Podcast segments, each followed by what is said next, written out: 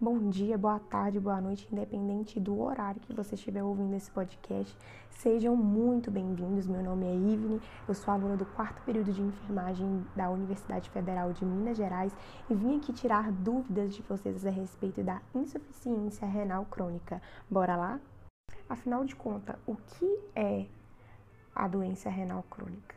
Ela é definida como a diminuição do ritmo de filtração glomerular ou a presença de anormalidades na estrutura renal, com duração acima de três meses. Ao contrário do que a gente observa na maioria dos casos de injúria renal aguda, na doença renal crônica não ocorre regeneração do parênquima renal e por isso a perda de néfrons, por definição, é irreversível. Quanto à fisiopatologia da doença renal crônica, ela é caracterizada por dois amplos grupos gerais de mecanismos lesivos, o primeiro é mecanismos desencadeantes específicos da etiologia subjacente.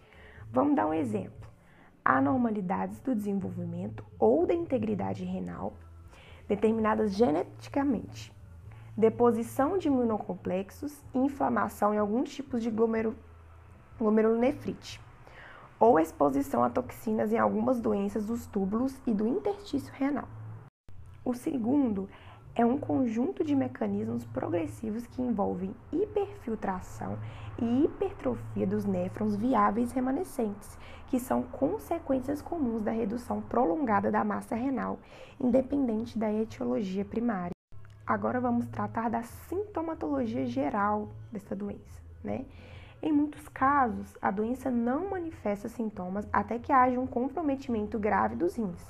Nesses casos, os sinais são aumento do volume e alteração da cor da urina, incômodo ao urinar, inchaço nos olhos, tornozelos e pés, dor lombar, anemia, fraqueza, enjoos e vômitos, além de ter também alteração da pressão arterial. As pessoas que sofrem com insuficiência renal e realizam tratamento de hemodiálise precisam adotar alguns cuidados para preservar ao máximo a saúde dos rins. Então agora vamos abordar os cuidados gerais, né? Estes cuidados são necessários pois o rim encontra-se debilitado, incapaz de filtrar as impurezas do sangue. As medidas iniciais para prolongar a saúde renal envolvem principalmente alterações nos hábitos alimentares e no combate ao sedentarismo. Além disso, são necessários cuidados com a pressão arterial, pele, entre outras precauções. Quando a gente trata de cuidado geral, a gente vai aqui abordar dois tópicos muito importantes, que é o paciente renal crônico e a relação com a alimentação e a relação com a ingestão de líquidos. Então, quanto à alimentação, quais são os cuidados, né? A alimentação ela é fundamental para os pacientes que sofrem com a insuficiência renal crônica. E ela, juntando tudo isso, ela prolonga a saúde dos rins. Então, por isso, a escolha por determinados grupos alimentares pode inclusive retardar a progressão da doença renal. A dieta, no entanto, deve ser feita com acompanhamento de um nutricionista, né? Porque os pacientes já estão em tratamento dialítico e a dieta deve ser rica em folhas, legumes, frutas e cereais, principalmente integrais. Quanto à ingestão de líquidos, o paciente renal crônico deve ter cuidado também com a quantidade dessa ingestão, né? Ela deve ser ideal e varia de acordo com seu volume urinário. Se o paciente não urina entre uma sessão e outra de tratamento, a quantidade de líquido ingerido deve ser em torno de 500 ml ao dia.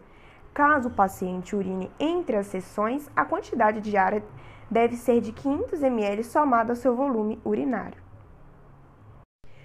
Quanto à farmacologia geral, chegamos num ponto em que muitas pessoas têm dúvida por que, que a gente vai tratar a importância da farmacologia é, na resolução dessa doença, né, na, na qualidade de vida do tratamento do paciente.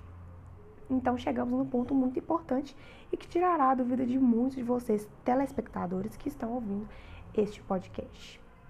No âmbito farmacológico, a gente vai encontrar medicação que vai auxiliar, por exemplo, a controlar a tensão arterial, a proporcionar as, os hormônios que o rim não é capaz de produzir, a atenuar ou apagar os sintomas que possam surgir, como vômitos, náuseas ou purido, e a regular substâncias como ureio, fósforo ou potássio que os rins não conseguem eliminar em quantidade suficiente. Apesar dos avanços tecnológicos, né, a diálise ela não substitui a função hormonal e metabólica do rim. E vai haver sempre necessidade de se complementar esse tratamento com fármacos.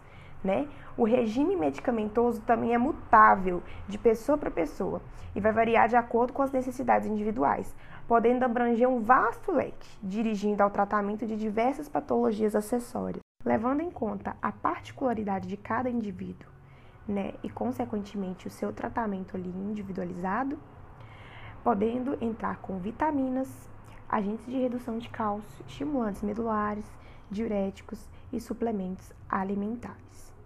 Então, primeiramente, a gente vai tratar aqui das resinas de troca iônica, né, que é o poliestireno sulfonato de cálcio. Ele é indicado para o tratamento da hipercalemia e também pode ser usada na intoxicação por lítio.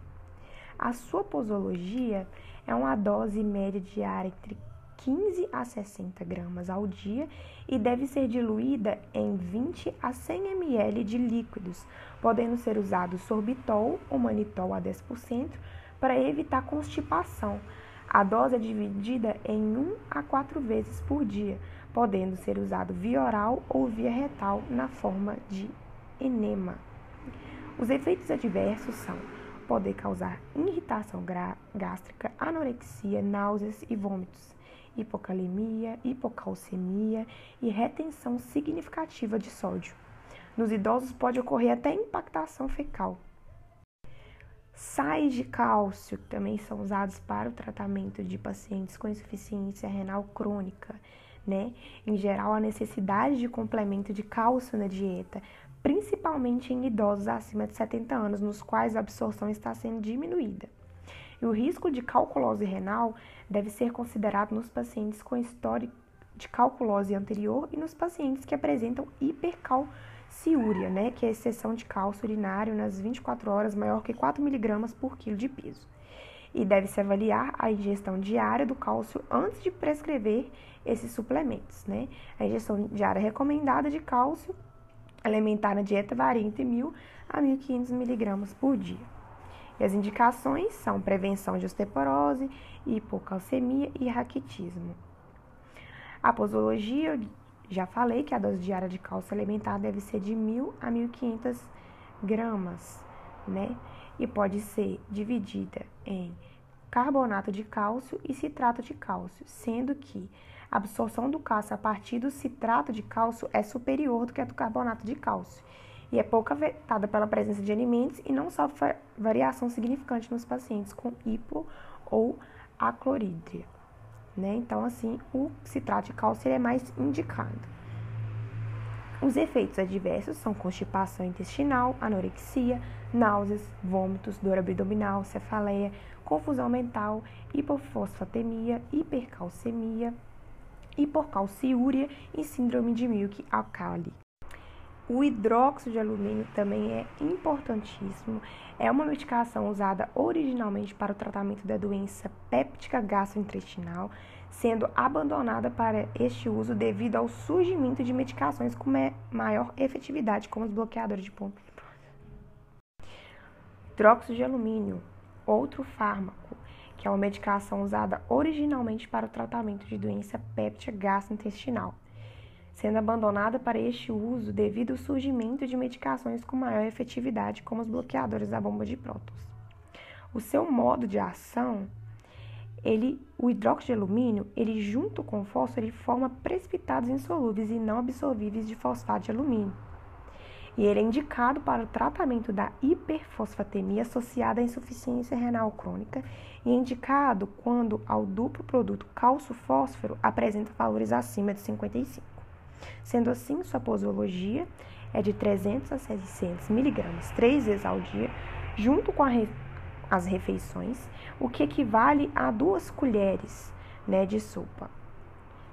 Os efeitos adversos são constipação, dores abdominais, impactação fecal, náuseas e vômitos. Pode ainda levar hipofosfatemia e hipomagnesemia, e seu uso prolongado pode estar associado à osteomalácia. Eritropeptina. O que é? É uma glicoproteína que estimula a formação de células no sangue. Qual que é o seu mecanismo de ação? Estimula a divisão e a diferenciação das células progenitoras eritroides. Suas indicações é o tratamento da anemia em pacientes com insuficiência renal crônica, que vai ser eficaz tanto nos pacientes em diálise como os que não são dialíticos. A posologia o modo de uso, a dose inicial né, é de 50 a 100 miligramas por quilo, três vezes na semana, em pacientes com insuficiência renal crônica. Ela é segura e efetiva em aumentar o hematócito e diminuir a necessidade transfusional.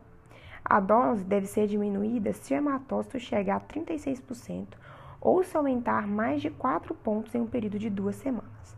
A dosagem deve ser individualizada para manter o hematócito entre 30 e 36, não existindo benefício adicional em níveis maiores que este. Os efeitos adversos são pacientes com hipertensão não controlada hipersensibilidade à albumina, o uso da eritropeptina não é, não é indicado. Ela é associada ao aumento de eventos trombólicos, convulsões e exacerbações de porfíria. Estes efeitos parecem não ocorrer em pacientes com SIDA, em uso de zidovudina. Outros efeitos descritos são pirexia, náuseas, constipações, reações cutâneas, vômitos, cefaleia, tonturas, entre outros efeitos relatados.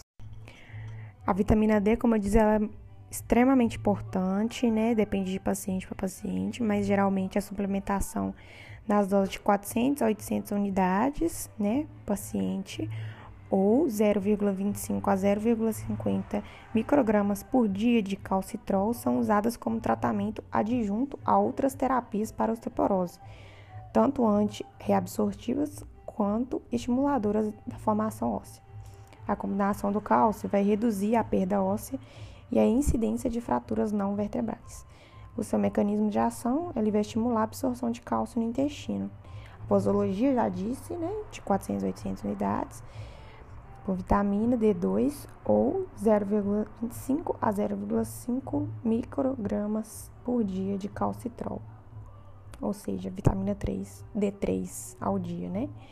Os efeitos colaterais são sintomas gastrointestinais, hipercalcemia, hipercalciúria, calcificação metástica. E por último, temos os bloqueadores dos canais de cálcio, que vão agir bloqueando os canais de cálcio de células musculares, causando vasodilatação periférica. Além disso, vão causar menos taquicardia reflexa e menos retenção hídrica do que outros vasodilatadores. Alguns bloqueadores do canal de cálcio têm efeito entrópico negativo, né? Que são os não dido, dihidropiridínicos, como verapamil e ditiazem. Os nomes são bem complicados, né, gente? Então, assim, em relação à posologia e à apresentação, existem inúmeros bloqueadores de cálcio, com posologias e apresentações diferentes. Então, tem uma gama aí extensa de é, bloqueadores de cálcio. E aqui, na posologia, eu vou tratar sobre o diltiazem, né, que essa posologia é de 180 a 360 miligramas de 3 a 4 vezes por dia. O verapamil, que é de 30 a 120 gramas duas vezes ao dia. Quanto aos efeitos adversos, os efeitos colaterais mais comuns são cefaleia, edema periférico, bradicardia e ostipação. Os diodopiridínicos tem a chance maior de causar sintomas de vasodilatação, como cefaleia, palpitações, edema e rubor faciais. Já os não dihidropiridínicos, que são diltiazem e o verapamil, têm efeitos inotrópicos negativos mais proeminentes, sendo mais comum a bradicardia. Ostipação intestinal é mais comum com o verapamil, porém exacerbar os sintomas na insuficiência cardíaca por disfunção sistólica, exceto a homodipina. Há relatos de aumento de sangramentos com o uso do verapamil, particularmente associado ao AS e à varfarina. Sendo assim, encerramos nosso podcast. Muito obrigada pela audiência. É, me desculpe, às vezes, por alguns erros. Né? Eu espero que eu tenha sido clara e objetiva. Um grande abraço e fiquem com Deus.